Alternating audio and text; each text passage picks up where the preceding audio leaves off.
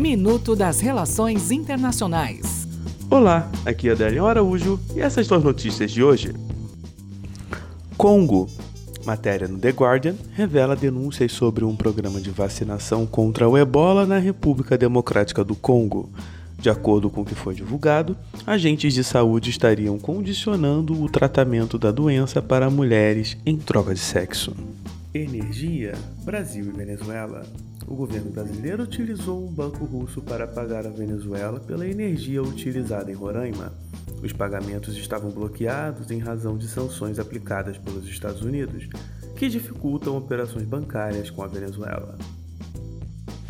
OTAN o secretário-geral da OTAN, Jens Stoltenberg, declarou que a aliança militar está considerando formas de combater os mísseis russos sem desencadear uma corrida armamentista. Até o próximo minuto. Enquanto isso, aproveite mais conteúdo no portal seire.news.